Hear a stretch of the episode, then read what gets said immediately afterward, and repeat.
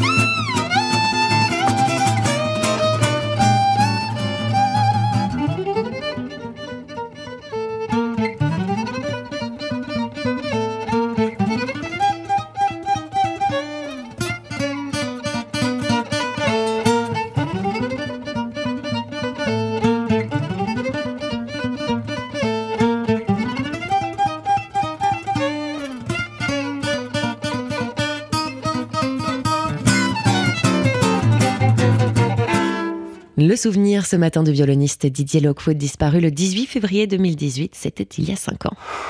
6h, 9h30, les matins de jazz. Marine Gibert, Mathieu Baudou. Et ce matin, on se souvient d'un violoniste comme il y en eut peu dans le jazz français. Son mantra, c'était l'énergie toujours et l'inventivité. Gourmand et, aventurier, il ne pouvait pas se limiter à un seul style, donc il a euh, presque tout exploré. Ce violoniste, c'est Didier Lockwood. Il s'est éteint il y a 5 ans. Disparu le 18 février 2018, Didier Lockwood, c'est une carrière riche et atypique, remarquée par Stéphane Grappelli, qui lui propose de l'accompagner en tournée à la fin des années 70. Il collabore aussi avec André Secarelli, Henri Texier, Aldo Romano, Daniel Humer, et puis Michel Petrucciani, Richard Galliano ou encore Martial Solal. Et il explore aussi euh, les musiques ziganes ou encore le classique. Mais l'acte fondateur de sa carrière, c'est la participation tout jeune au groupe Magma. Euh, oui, puis à d'autres formations aussi, au sein desquelles il expérimente des pédales d'effet qui spatialisent le son de son violon et lui offre aussi des, possibilités comparables à celles de la guitare électrique. Une période Magma qui était euh, riche d'aventures et, pas seulement d'aventures musicales, comme le raconte le trompettiste David Enco, dont euh, Didier Lockwood était à la fois le, beau-père et le mentor. Quand on était petit, il nous racontait souvent des histoires de ce qui se passait quand il était dans le groupe Magma. Il y en a une qui m'avait beaucoup marqué. Quand il partait en tournée, il partait dans une grosse, grosse voiture qui appartenait à Christian Vander, le, batteur et fondateur de Magma. Et il se mettait de l'argile sur le visage. Il mettait la radio entre deux fréquences euh, très fort et euh, il prenait des autostoppeurs en les mettant euh, sur le siège du milieu à l'arrière de la voiture. Et ils avaient inventé un langage qui s'appelait le cobayen euh, qui était le langage spécifique du groupe Magma. Et donc, il parlait dans cette espèce de, de, de, langage bizarre que personne comprenait, avec la radio à fond entre deux, entre deux euh, fréquences. Et donc, avec un pauvre autostoppeur ou une pauvre autostoppeuse qui était au milieu et qui comprenait pas trop ce qui se passait, leur argile vert est craquelée sur la tronche. Et puis, euh, Christian Vander qui était au volant, croisait les bras devant lui et se retournait en accélérant euh, pour parler plusieurs minutes avec le avec l'autostoppeur pour lui faire peur pendant que la personne à côté de lui euh, tenait le volant en douce. Comment voilà, c'était ce genre d'histoire qui, euh, qui nous faisait beaucoup rire quand on était petit avec Thomas. Voilà, ça donne pas très envie de, monter en voiture avec euh, faire de l'autostop avec Christian Vander et, Didier Lockwood. On vient d'entendre le trompettiste et compositeur David Enco euh, parler de, Didier Lockwood, donc il avait été joint par Manon Brimo et le violon de euh, Didier Lockwood. On va l'écouter justement à présent avec cette bande originale des valseuses, extrait de son album Tribute to Stéphane Grappelli.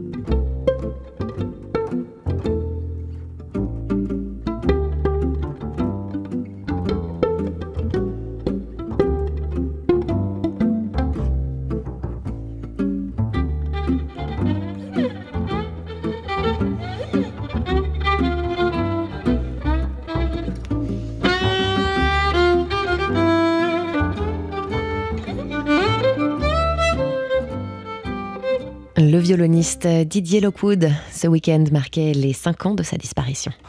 Les matins de jazz. Toute la culture.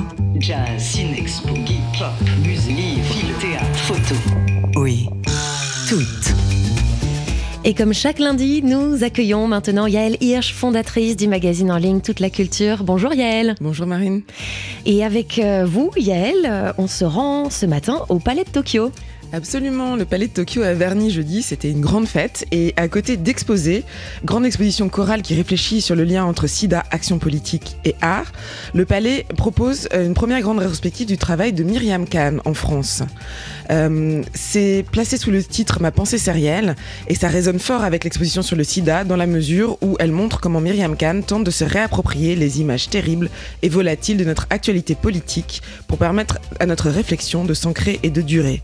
Artiste, juive et suisse, Myriam Kahn a fait parler d'elle en ce début d'année dans une lettre ouverte où elle voulait racheter ses propres œuvres au Kunsthaus Museum de Zurich, euh, qui expose les œuvres de la collection de l'industriel suisse Émile Burle, dans laquelle il y a beaucoup d'œuvres spoliées euh, aux juifs pendant la guerre. Et euh, l'œuvre de Myriam euh, Kahn, Yael, c'est une œuvre qui euh, puise beaucoup dans l'actualité politique. Oui, dès l'entrée d'exposition qui se trouve au rez-de-chaussée du palais, on voit Myriam Kahn, 72 ans, à l'œuvre. Elle s'exprime simplement dans sa langue, le suisse-allemand, et nous explique comment les images de guerre, de déplacement de population, mais aussi de mouvements comme MeToo la marquent. Euh, son action passe par la forme pour ancrer ces questions qui reviennent comme des hydres. L'on comprend immédiatement qu'on entre dans un art existentiel, les séries naissent d'une réaction à l'actualité, mais s'ancrent dans le temps par la Elle travaille aussi euh, plusieurs formes.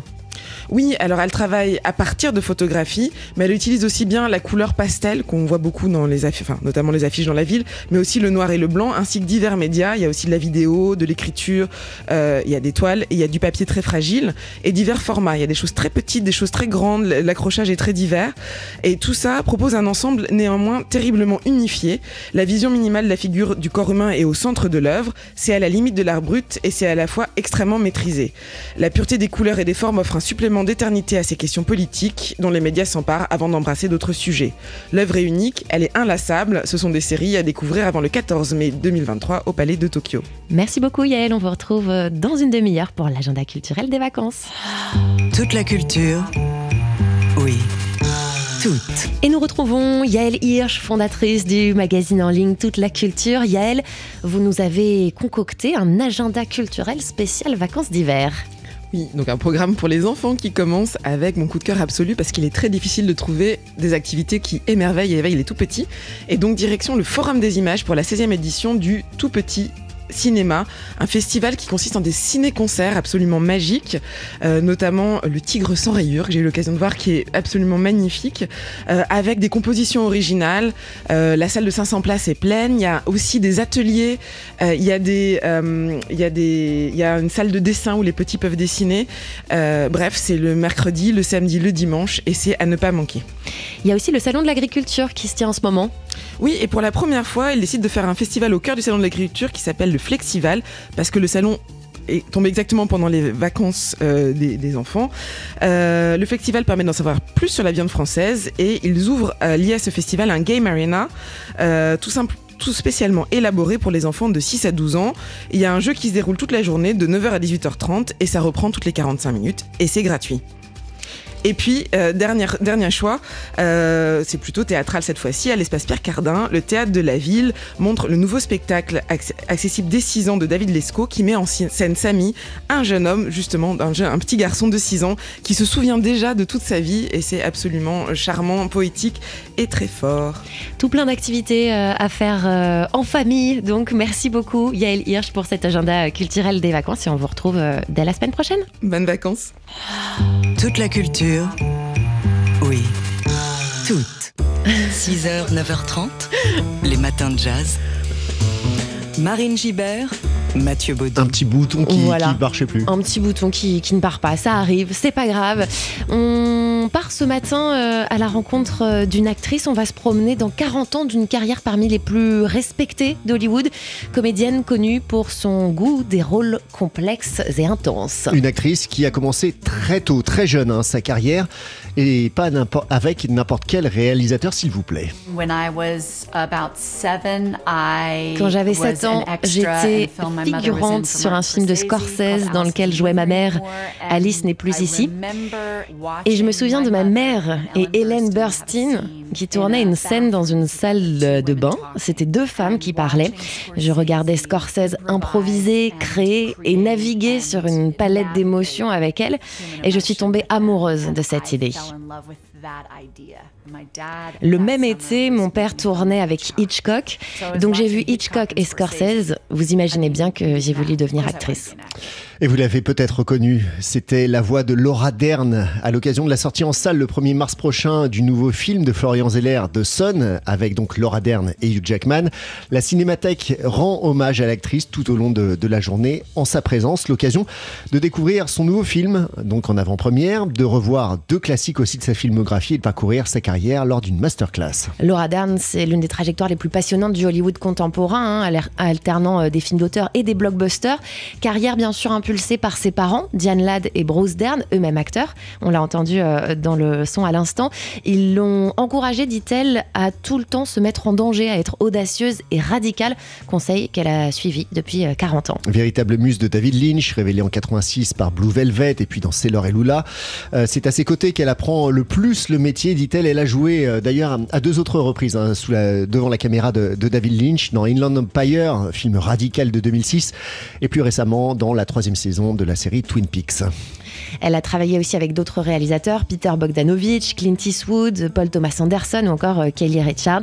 Elle euh, marque aussi des générations lorsqu'elle campe, euh, bien sûr, la, biologiste Dr. Ellie Sattler dans la saga Jurassic Park de Spielberg. Et puis sur petit écran, elle a aussi été remarquée dans d'excellentes séries Enlightened en 2011 sur HBO et puis Big Little Lies. Récemment, elle a obtenu l'Oscar de la meilleure actrice dans un second rôle pour Marriage, Marriage Story de Noam Baumbach. Alors le programme de cette journée spéciale Laura Dern à la Cinémathèque, euh, c'est tout à l'heure à 14h une projection de Blue Velvet euh, de Lynch, donc 16h30 Sailor et Lula. Et puis euh, à 16h30 c'est une projection qui est suivie justement de cette fameuse masterclass en présence de Laura Dern. Et ce soir à 20h30, avant-première donc de The Sun, le film de Florian Zeller qui sort la semaine prochaine. Les matins de jazz.